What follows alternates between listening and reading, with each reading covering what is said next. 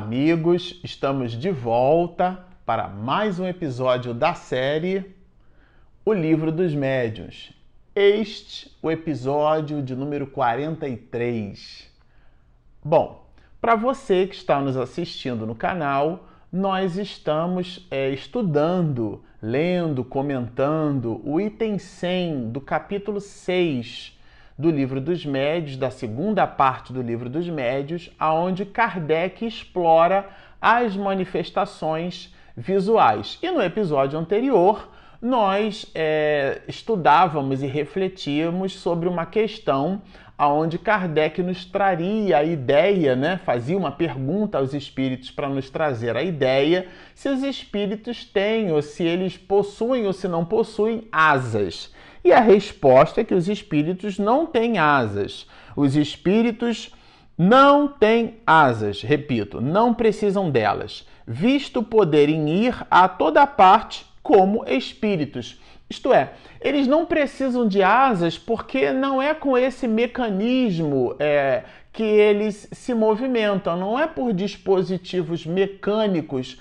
que os espíritos se movimentam de um lado para o outro, né? Eles se movimentam é, como espíritos e não como animais. Então a asa é uma simbologia, é uma alegoria. Agora, vai nos dizer aqui que alguns muitos se apresentam em determinadas condições para nos impressionar para que então as pessoas que possuem crenças, valores e percepções em cima dessas questões, os espíritos em se apresentando naquela conformidade, ali aquilo daria peso de veracidade. Se a pessoa, se uma determinada região, se uma determinada religião, uma tribo, uma sociedade, um grupo de pessoas é julga crer que espíritos superiores precisam possuir asas, então e o espírito se apresenta, por exemplo, sem asa nenhuma, sem, não, aquilo ali não é espírito superior coisa nenhuma, não é um anjo nada, não é um espírito benfeitor,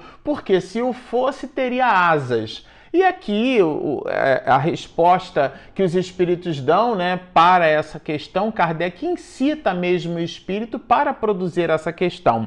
É que os espíritos não possuem asas, aparecem desta ou daquela forma, segundo a maneira pela qual desejam impressionar a pessoa a quem se mostram. Então foi o que comentamos. O espírito quer impressionar, ele se mostra dentro é, da forma cujo conjunto de crenças e valores daquele que vai é, observar, ele então dar, faria juízo de valor que aquilo trata-se de uma verdade.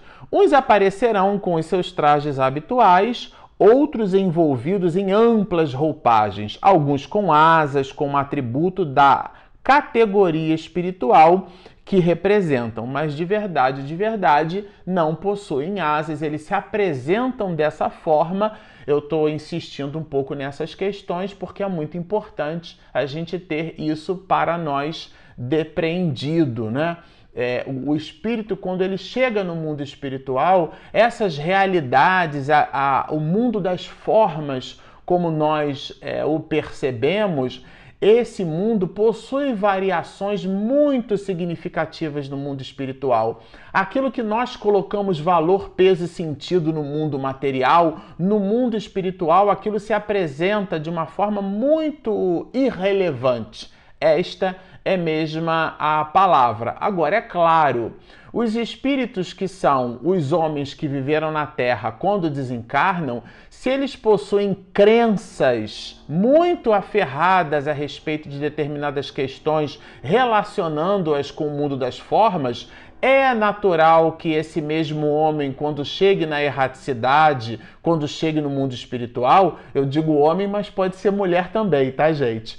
Mas esse espírito, essa criatura, quando chega no mundo espiritual, ela vai buscar querer ter aquela mesma forma. Por exemplo, às vezes a pessoa tem um amuleto, tem um cordão, tem um adereço qualquer e ela coloca naquele adereço um sortilégio, ela vive com aquilo, aquilo faz parte do, do 24 horas é, da sua movimentação É, é, e aquilo fica, portanto, impregnado no seu psiquismo. Quando ela desencarna, ela leva para o mundo espiritual aquele clichê a, mental, né? aquele, a, ela leva para a sua realidade perispiritual aquele adorno, aquele adereço, porque aquilo está na sua mente. Agora, aqui Kardec vai fazer uma pergunta muito interessante. Considerando que o, o, pensamento pode atrair espíritos, nós já estudamos isso aqui, né? A capacidade do pensamento. Aliás, a gente tem um, um material muito interessante, uma série só para tra que trabalha, que estuda isso, que é a série Nos Bastidores da Obsessão. Lá no capítulo 4 e no capítulo 5 dessa obra, o espírito Glaucus dá para nós uma verdadeira aula de hipnose, de eletromagnetismo e o conjuga com as características voltadas à obsessão. Eu super recomendo a, a leitura. Mas aqui Kardec fala sobre essa possibilidade do nosso pensamento atrair a presença dos espíritos, né? E, e os espíritos vão responder, né? Que nem sempre os espíritos podem manifestar-se visivelmente. É, aliás, a gente já estudou isso daqui é, anteriormente. É, primeiro, é preciso que eles tenham permissão para fazê-lo. E segundo, é preciso que o próprio espírito tenha essa vontade de, de se manifestar. Né? Eles falam justamente dessas causas independentes da vontade deles, deles dos espíritos, né? Que podem impedi-los de se apresentarem. Frequentemente é também uma prova. Prova para quem? Para a pessoa que recebe aquela manifestação ou que faz aquele desejo de evocar um determinado espírito, de ter aquele determinado espírito, que é o mote aqui dessa pergunta, né? Você tem, por exemplo, um amigo, um parente, e, e, e, a dor da desencarnação faz com que você se separe dessa pessoa. Se existe a possibilidade da aparição, seria muito natural que você orasse a Deus pedindo, né? Aquela dor muito, muito pungente de alguém que perde, né? Que desencarna um filho, por exemplo. Então, há uma dor muito, muito forte, muito pungente. Essa é a palavra.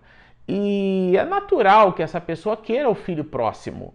Mas pode, por mecanismos que tais, pode ser que aquela aparição não se faça presente, ainda que através de sonhos, né? É, por uma questão de provação. E então existem mecanismos diversos que podem influenciar positiva ou negativamente nesses processos de aparição, né?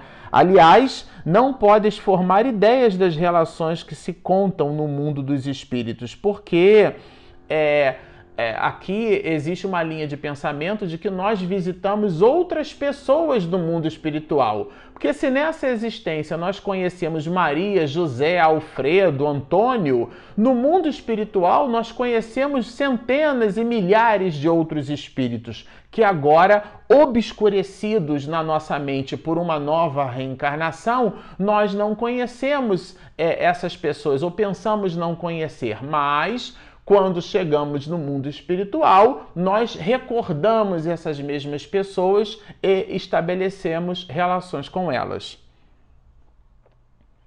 Aí aqui Kardec faz uma observação que eu achei super legal a gente destacar para o nosso comentário, né? É, por exemplo, as aparições que temos em um sonho ou em um estado de vigília de pessoas em que absolutamente não pensávamos, produzidas no momento em que morrem e que vêm por meio de sinais diversos, é, revelar as circunstâncias totalmente inesperadas de seu falecimento, é, essas podem ser é, essas aparições de pessoas que a gente não teria assim uma ligação direta essas aparições, elas no mundo espiritual, elas possuem um quadrante de percepções muito diferenciada. Então aquilo que para nós gente, nossa, mas eu nem pensei em fulano, e aí de repente eu sonhei com fulano, ou então eu nem pensei em Beltrano e na véspera do desenlace dele, algumas pessoas relatam isso para nós, né? De desencarnações que acontecem, pessoas às vezes que já estão até hospitalizadas, nós as visitamos e tudo,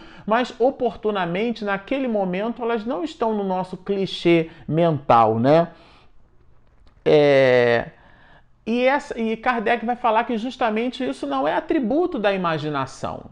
Isso é de verdade um encontro que a gente teve com aquela criatura no mundo espiritual. Por quê? Porque não estávamos efetivamente pensando naquela pessoa. E na véspera do seu desenlace, quiçá é, depois, ou minutos, ou horas depois da desencarnação, a gente constata pelo, pela posição, pela dinâmica das horas, que tratou-se realmente de alguém que desencarnou, por exemplo, às duas horas da manhã, e às cinco horas da manhã nós tivemos uma percepção com ela, porque despertávamos às seis e nós nos lembramos disso. Então, isso não é fruto, vai dizer Kardec, da imaginação, é algo que realmente é possível acontecer e ele trabalha e faz, estabelece essa linha de raciocínio, justamente porque, em não estando pensando naquela pessoa, isso não seria, por exemplo, uma superexcitação do nosso pensamento. E aqui na 16, é, é, é, aqui eu achei bem interessante, porque Kardec ele vai perguntar por que, que o fa... quando nós estamos doentes, e existem até relatos de casos de pessoas que, quando estão hospitalizadas e estão ali próximas à desencarnação, elas começam a ver os espíritos, a ver os seus entes queridos e a inclusive relatar para alguns muitos, né? Quando vão visitá-las ao hospital, estou vendo aqui a sua avó, eu estou vendo aqui o seu bisavô, eu estou vendo aqui é, a tia a avó fulana de tal. E a gente está ali no leito acompanhando a pessoa e não está vendo absolutamente nada, mas ela está relatando e às vezes com muito detalhe o que, que ela está percebendo. Isso, esse capítulo 6 ele é realmente muito rico. E notem que nós estamos somente no primeiro item desse capítulo. Kardec já apresenta aqui um conjunto de 30 perguntas e respostas, dando-nos uma visão bem ampliada a respeito dessas visualizações, dessas visões que alguns, muitos de nós, dessas aparições visuais que a gente pode ter em relação aos espíritos. E os espíritos vão nos dizer que a fraqueza do corpo faculta ao espírito maior liberdade. É um momento muito parecido com o desprendimento parcial pelo sono. Então, o espírito, como já está deixando a roupagem terrena, esse enfraquecimento do enlace da alma através do perispírito com o seu corpo físico, como há o enfraquecimento com vistas à ruptura daquilo que prende a alma ao corpo, porque há o processo de degeneração com vistas à desencarnação, nesse mecanismo, neste enfraquecimento, o espírito toma a lucidez que no corpo físico que o oblitera ele não o teria. Inclusive aqui a gente vai perceber, né, no desdobramento dessa mesma pergunta, por que é que as aparições elas acontecem é, somente à noite?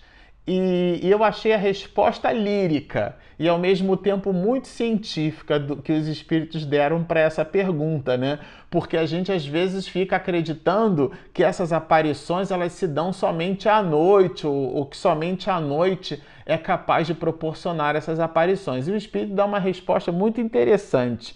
Pela mesma razão por que enxergais as estrelas durante a noite e não as divisais em pleno dia porque para determinadas aparições a luz do Sol pode obfuscar essas mesmas aparições. Então as estrelas continuam no firmamento, mas a ausência da luminosidade dá uma relevância no processo de observação. A noite funcionaria então somente e tão somente para este mistério, porque os espíritos vão dizer aqui que as aparições acontecem tanto de dia quanto de noite. A claridade intensa pode ofuscar uma aparição é, ligeira, mas É errôneo supor-se que a noite tem alguma coisa a ver com isto. Interrogai as pessoas que tiveram visões e constatareis que a maioria delas se deu durante o dia. Quer dizer, estamos aqui diante realmente de uma mais de uma crença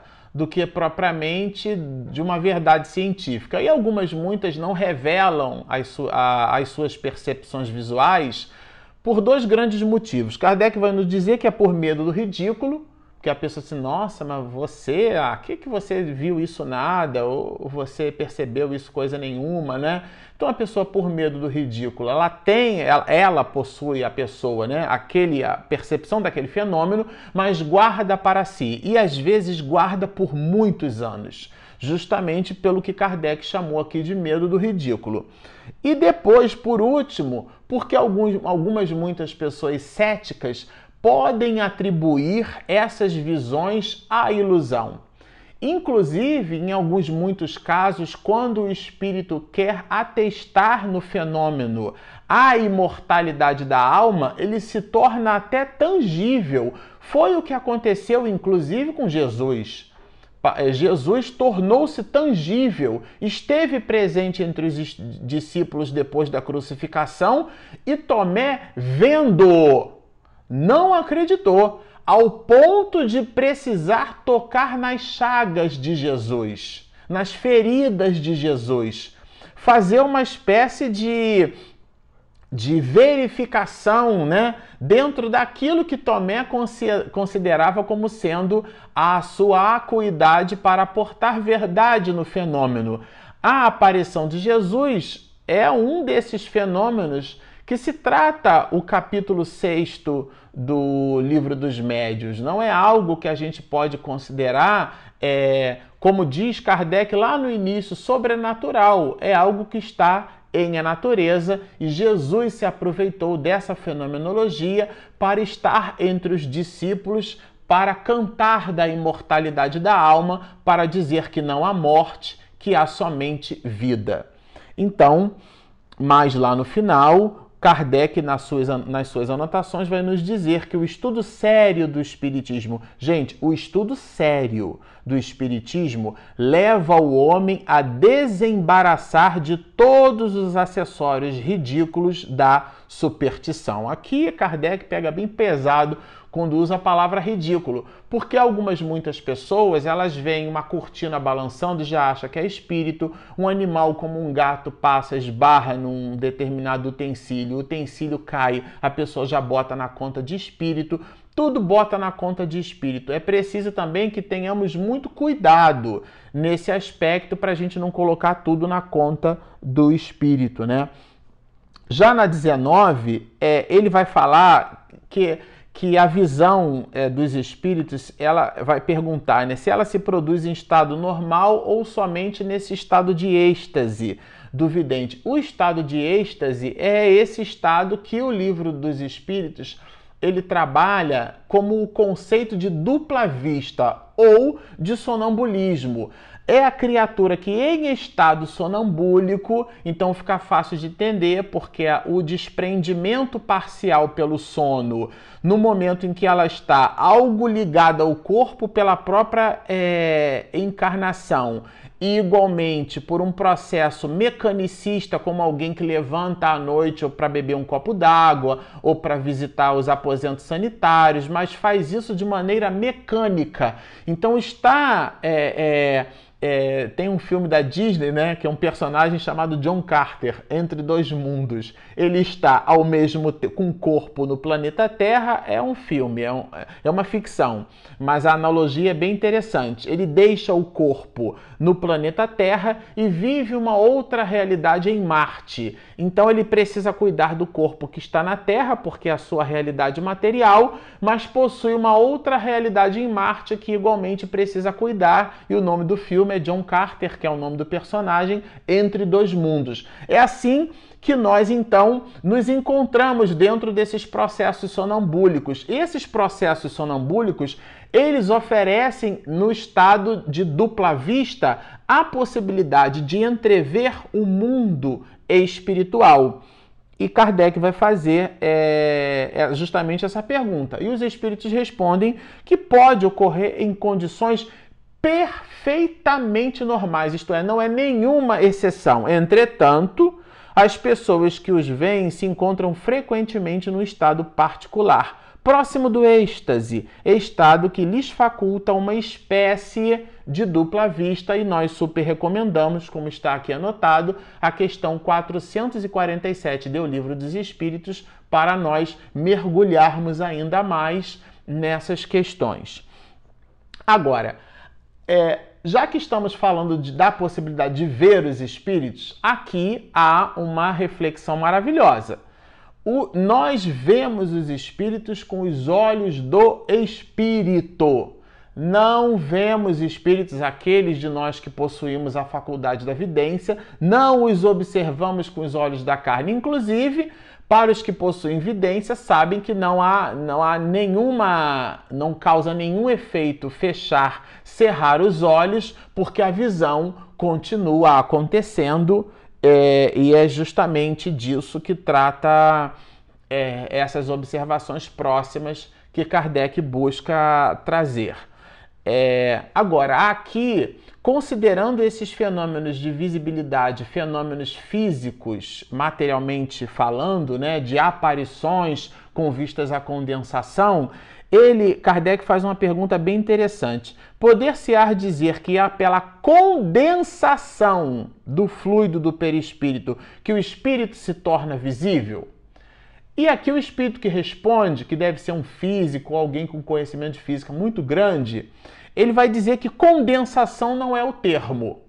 E condensação, gente, é uma alteração do estado da matéria. Então, se você tira, por exemplo, uma latinha de refrigerante é, gelada ou uma latinha de suco, melhor, né? Porque refrigerante faz mal à saúde. Se você tira uma latinha de suco da geladeira e você coloca ela por sobre a mesa e tempos depois você percebe que ela está toda molhadinha, Aquele molhadinho que fica ali na superfície do alumínio, aquilo é a condensação do ar. Ela, ela faz uma troca térmica e as moléculas do, que estão livres no ar, elas então encostando naquela superfície do alumínio que está numa outra temperatura, cria um processo de condensação. Então, o gás liquefaz e a gente observa gotículas de água na superfície do alumínio. Por que, que eu estou dizendo isso? Porque quando Kardec faz a pergunta sugerindo que o espírito, que o perispírito atingiria um processo de condensação, ele, Kardec, não é um homem, é um homem de ciência. A pergunta dele tem um objetivo. E a do espírito que responde também. Então não é aqui, não trata-se aqui de uma transformação da matéria. Olha, a condensação não é o termo. Trata-se apenas de uma comparação que pode vos ajudar a compreender o fenômeno, pois na realidade não há condensação. Insiste de novo o espírito.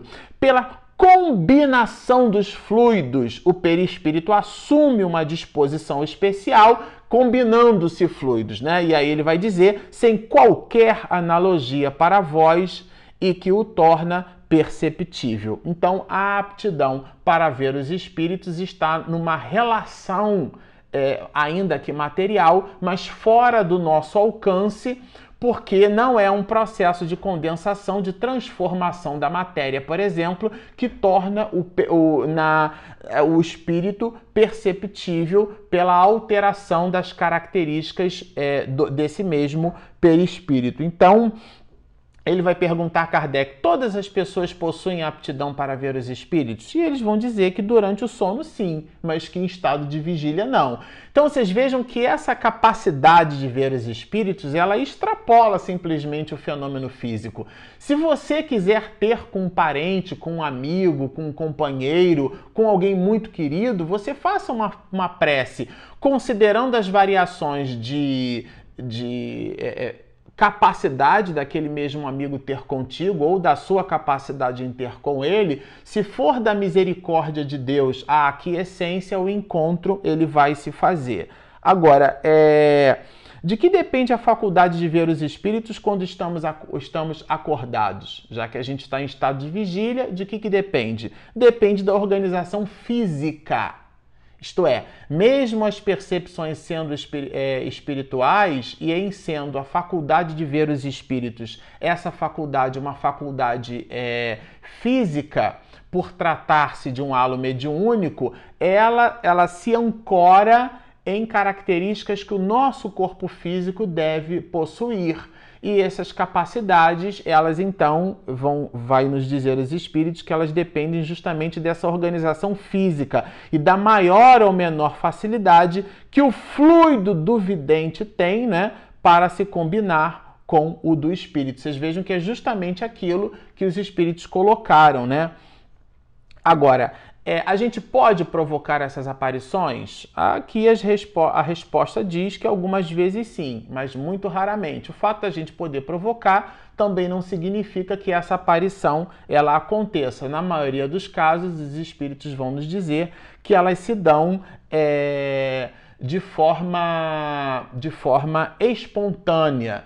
E os espíritos poderiam então apresentar-se de forma fraudulenta? Vamos supor que eu gosto muito da minha avó, tenho um carinho enorme pela minha avó. E aí um espírito mau se utiliza da aparência da minha avó, isso aqui é muito importante, para fazer-se presente, para então me dizer coisas erradas, me dizer coisas fúteis. E como ela aparece, aquele espírito se dá na aparência da minha avó, eu então vou acreditar naquilo que a minha avó disse. Esses, esses decessos se dão em algumas, muitas vezes, inclusive até em reuniões mediúnicas, quando do despreparo do médium para a percepção e assimilação dos fluidos, porque fica naquela fenomenologia primeira que é o da aparição, sobretudo quando há tangibilidade. E ele, eles vão nos dizer que a forma, é, a forma normal é a forma humana eles, inclusive, falam que os espíritos podem aparecer como chamas,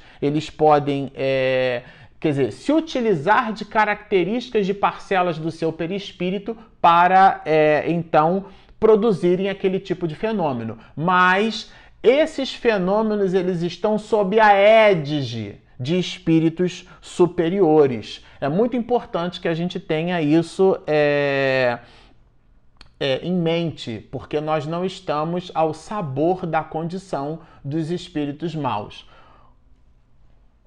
Como vocês percebem, esse material é um material muito denso, por aqui nós encerramos o item 100 do livro dos médiuns, que fala e que trata e que nós estudamos a aparição dos espíritos. Nós vamos continuar com esse item, por enquanto permaneçam conosco.